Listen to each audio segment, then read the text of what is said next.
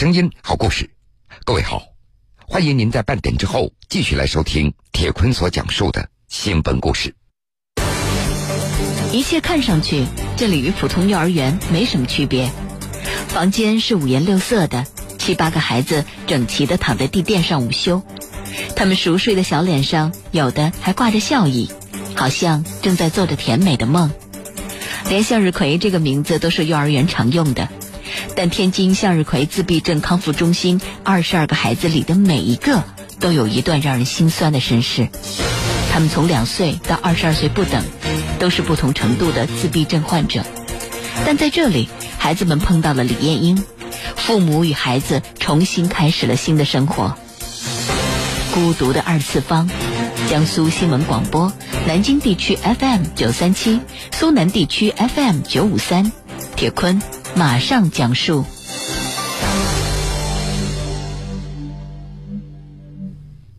天津向日葵自闭症康复中心这家公益机构，坐落在天津大港一个普通的居民小区里。从表面来看，这里和普通住宅没什么分别，不同的是，它为贫困家庭的自闭症儿童提供托管和康复训练服务。四年前，李艳英。他从公立幼儿园退休之后来到这里，在退休之前，他无意当中听说了这个救助自闭症儿童的组织。做了一辈子的幼教工作，接触的那都是普通的孩子，李艳英就怀着好奇心报名，成为了这里的义工。但是，来到天津向日葵自闭症康复中心以后，李艳英她发现。这个地方每一处和他服务过的普通幼儿园都形成了巨大的反差。闭塞的室内几乎没有一件专业的教具，午休时孩子们就挤在那薄薄的地毯上，衣服随意的堆在地上。没有空调和热水器，老师们轮流给孩子们做饭洗衣。而家访中所了解到的情况，也让李艳英更加揪心了。原来。这些孩子大都来自单亲家庭，而孩子们的病情往往是造成父母离婚的关键因素。最孤独的孩子叠加了孤独的父母，这个境遇真的是雪上加霜。以前，向日葵自闭症康复中心那是不提供午餐的，现实条件只够把孩子们所带来的饭菜加热一下就可以了。一个叫做尹明的孩子，他的饭盒里的蔬菜总是土豆、萝卜、萝卜、土豆。李艳英到他的家里看到，这是一位生活困难的单身父亲，厨房里只有馒头、土豆、萝卜，已经是这个家庭能够给孩子最好的营养了。孩子的父亲告诉李艳英，说自己填饱肚子就行了，一定要让孩子吃好一点。听到这儿，李艳英的鼻子一酸。父亲口中的“吃好一点”，那就是天天给儿子吃土豆萝卜。经过交流，李艳英她得知，尹明的父亲长期在住所的附近打零工。对像他这样的单亲家长来说，孩子的自闭症就像是一把沉重的枷锁，把家长们拴在独立照顾孩子的位置上了，又无法从事全职工作，经济状况。更加困难。李艳英还特地联系了附近的一家银行，与经理商议，是不是可以将食堂每天剩下来的饭菜留一点。就这样，尹明和父亲靠着食堂的剩饭剩菜，改善了一段时间的伙食，直到那位好心的经理调走。刚开始，李艳英她原本只想在退休以后来向日葵自闭症康复中心体验一下。然而，目睹了那些家庭的不幸，他决定推迟自己离开的日子了。而最让他放心不下的是一位单亲的母亲，因为承受不了生活的重压，绝望之下跳楼自杀了。所幸抢救及时，保住了性命，但是双腿已经是粉碎性的骨折了。面对这些自己看到、听到的一些情况，李艳英她会经常想到一个问题。我走了，这些孩子们该怎么办呢？这些单亲的爸爸妈妈又该怎么办呢？于是他就接手了向日葵自闭症康复中心。在过去的四年里，李艳英还联系了一些企业，捐来了二手空调，添置了热水器、洗衣机等等，也为这些家庭募集到衣物、联系工作，甚至还帮着一些单亲的父母讨要被拖欠的工资。今年一月底，天津迎来了二零一八年的第一场雪。向日葵自闭症康复中心的几个孩子生病请假了。李艳英放心不下，她挨个到他们的家中进行探望。知道李老师要来了，丁宁的妈妈关小薇在门口等了很久。关小薇今年三十五岁，几年前孩子被确诊为自闭症以后，丈夫就和她离婚了。他的儿子是向日葵自闭症康复中心当中病情最严重的孩子了，被评定为所谓的一级残疾。一年前，在老家哈尔滨，关小薇曾经无缘无故的晕倒了，在医院被确诊为良性脑瘤，需要长期的服药治疗。现在，关小薇的住所那是房东的一个车库，车库装上玻璃门，也就成了一个家。房东了解到关小薇的情况，把车库以月租八百元这比较低的价格租给了他，并且还免费提供了许多生活用品。不足二十个平方米的房间里，靠墙的两张上下床几乎占去了三分之一。几十袋已经分装好的东北木耳，把过道挤得只能够容一个人通过。原来为了生计，关小薇她以出售山货为生。东北老家的父母也放心不下，担心关小薇病情复发，所以也跟着搬了过来，在附近的一家烧烤店打工，总是凌晨一两点钟才能够下班回家。让关小薇难过的是，爹妈都已经五六十岁了，腿脚也不好，可是他们还坚持睡在上铺，担心孩子晚上睡在上面会掉下来。在关小薇看来，父母把自己抚养成人。还没有来得及享受自己的孝顺，到了晚年还在为他和他的孩子在操心着。一层五毫米厚的玻璃隔开了室内、室外两个天地，外面是冰天雪地，里面是三世同堂、相互取暖的一个亲情不等式。爹妈心疼女儿和外孙，而女儿也心疼爹妈和自己的儿子。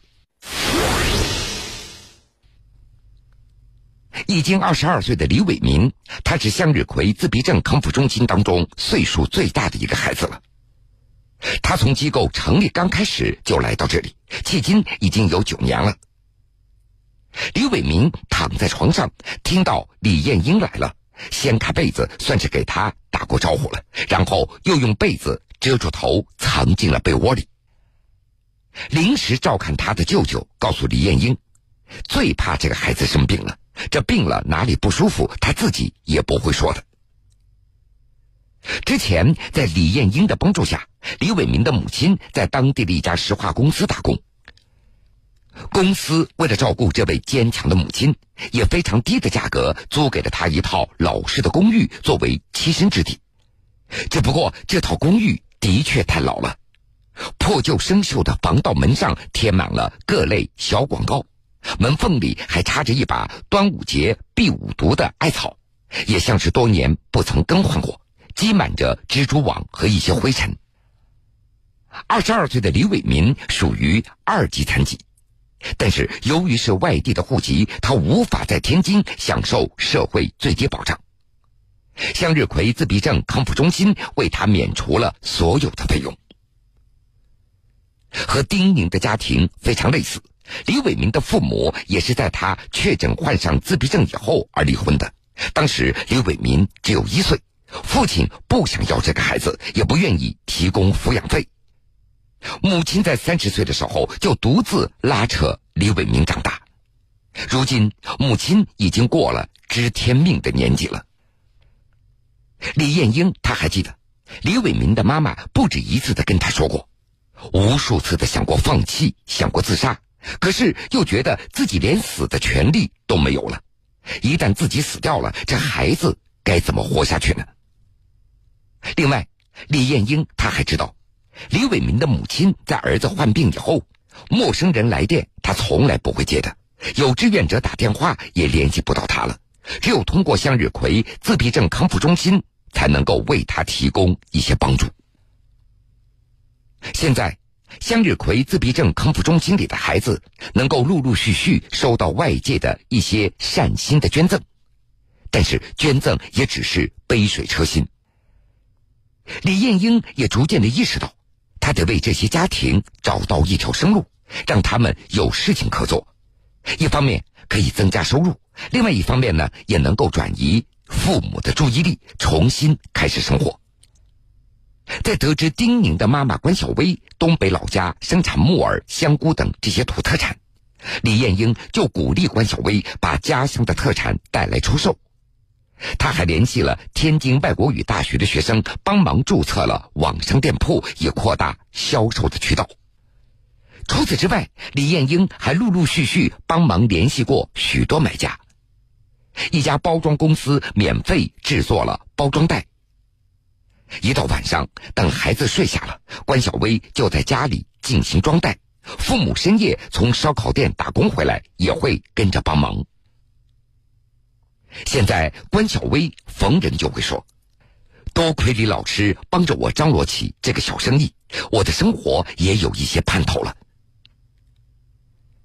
在李艳英看来，这些自闭症孩子的治愈的可能性那是非常小的，以至于让很多家庭看不到希望了。但是生活还得继续。李艳英她始终认为。向日葵自闭症康复中心帮助的不仅仅是这些孩子，还应该关注这些单亲家长的生活。孩子的康复训练都需要家长的参与，让他们看到希望，孩子们才能有希望。在孩子被确诊患上自闭症以后，很多家庭因此就破裂了。孩子大都由母亲在抚养，这些单亲母亲离异之后，几乎没有再婚的可能性了。李艳英也试着让他们再找一个伴儿，可是当对方知道孩子的情况以后，都会拒绝的。二零一四年一直到现在，李艳英先后利用自己的人脉，帮助多位单亲家长找到了工作。丁宁的妈妈关小薇还计划着让别的单亲妈妈参与到她的网店运营当中来。将来如果有一天条件允许的话，她还想成立一笔基金，用来帮助更多自闭症儿童和家庭。用关小薇的话说：“我们这些单亲妈妈一定要抱在一起来取暖。”向日葵自闭症康复中心里的孩子们可能永远无法像普通人那样生活，李艳英会把他们当普通孩子一样看待。让他们懂得基本的社会规则和礼仪。做了大半辈子幼教工作的他，从来到这里就开始联系幼儿园，希望定期带着他眼中的我们的孩子与普通孩子去融合。即使融合的过程中也有不顺，但李艳英依然没有放弃。让他欣慰的是，迄今已有四个孩子先后从这里毕业，进入普通幼儿园。铁坤继续讲述。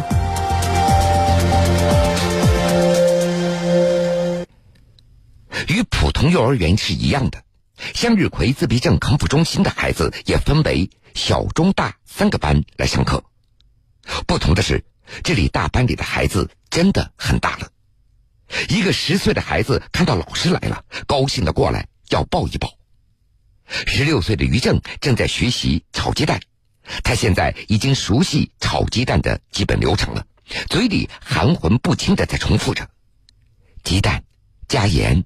倒油、搅动，但是这也只是简单机械的在操作。油没有燃烧，他就把鸡蛋倒了进去。在李艳英看来，普通孩子教一遍的东西，这些孩子们要给他们重复十遍、一百遍，甚至一年就只学一件事情，每一步都要拆成许多小步骤来教他们。另外，康复中心的一些老师们，那都不是专业的护理老师，所以教起来太困难了。李艳英她也明白，这里的孩子们可能永远无法像普通人那样生活了，但是在上课的时候，他会把他们当做普通孩子一样的来看待，让这些孩子们懂得基本的社会规则和礼仪。负责教学的李娜老师是天津大港本地人，同时她也是一位七岁孩子的母亲。李娜中专毕业之后，她的第一份工作那是在一家外企。他到向日葵自闭症康复中心做义工以后，干脆就辞掉了原先的工作，在这里一待就是三年。用他的话说：“我也是一位母亲，看到这些话都说不清楚，还要求抱一抱的孩子，我实在不忍心离开了。”在李娜的记忆当中，自己来这里工作的三年里，自闭症康复中心也招聘过很多老师，有干半天的。一两天的，最短的一个只干了两个小时就跑掉了。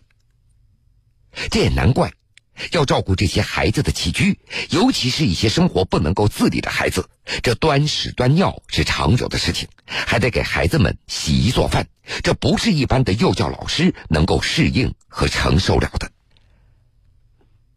勉强维持的向日葵自闭症康复中心，目前总共有八名工作人员。能支付的报酬只是每人每月一千元到两千元不等。李娜也表示了，自己的工资现在根本不够维持家用的，主要还要依靠丈夫。康复中心里的这些自闭症的孩子，在李艳英的口中也被习惯的叫为“我们的孩子”。做了大半辈子幼教工作的她，从来到这里就开始联系普通幼儿园，希望定期带着他眼中的。我们的孩子与普通的孩子融合一下。所谓的融合，就是让这些自闭症儿童与普通孩子一起上课或者参加活动。但是，自闭症患者可能会伴随有狂躁症等这些并发症状，发病时性格暴躁，甚至会有自残的倾向。说在一次融合的活动中，一个自闭症的孩子就失手打了幼儿园的一个小朋友。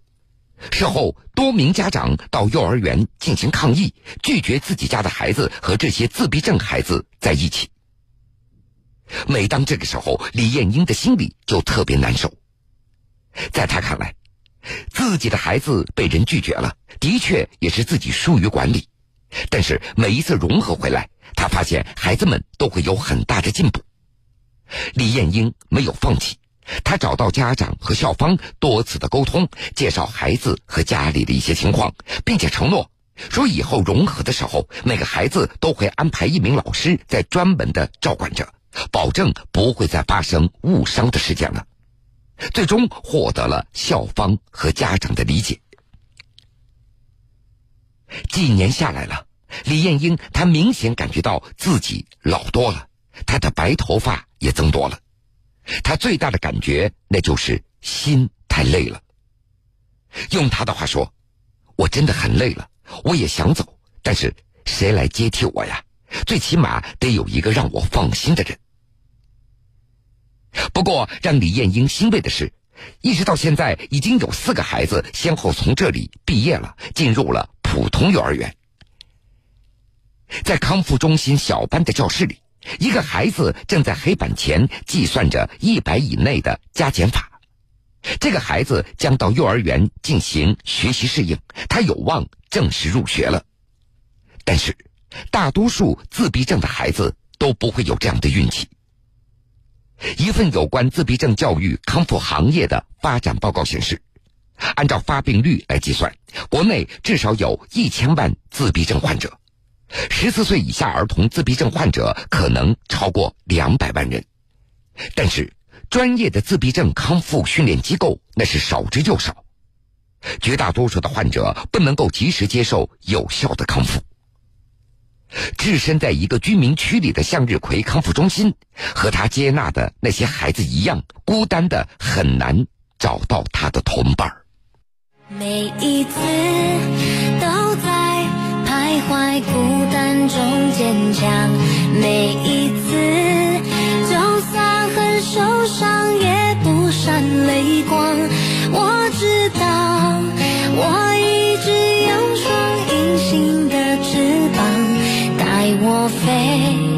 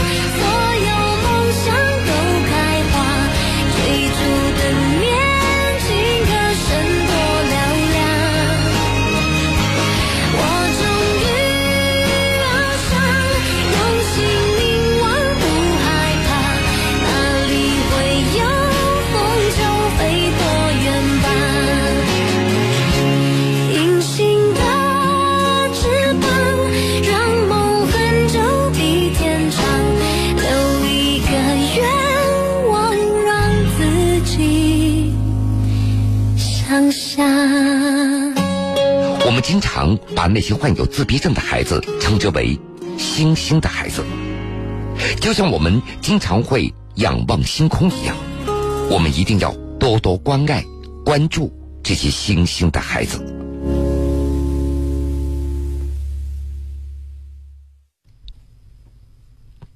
好了，各位，非常感谢您收听了今天全部的新闻故事，我是铁坤。想了解更多新闻，敬请关注我苏客户端和江苏新闻广播官方微信以及微博。故事讲完了，又要到晚上十点钟了。铁坤在古城南京，祝各位晚安。晚安，愿长夜无梦，在所有夜晚安眠。晚安，都有人陪伴身边。想说的话都没有说完，还是会有些遗憾。晚安，晚安，愿长夜无梦，在所有夜晚安眠。晚安，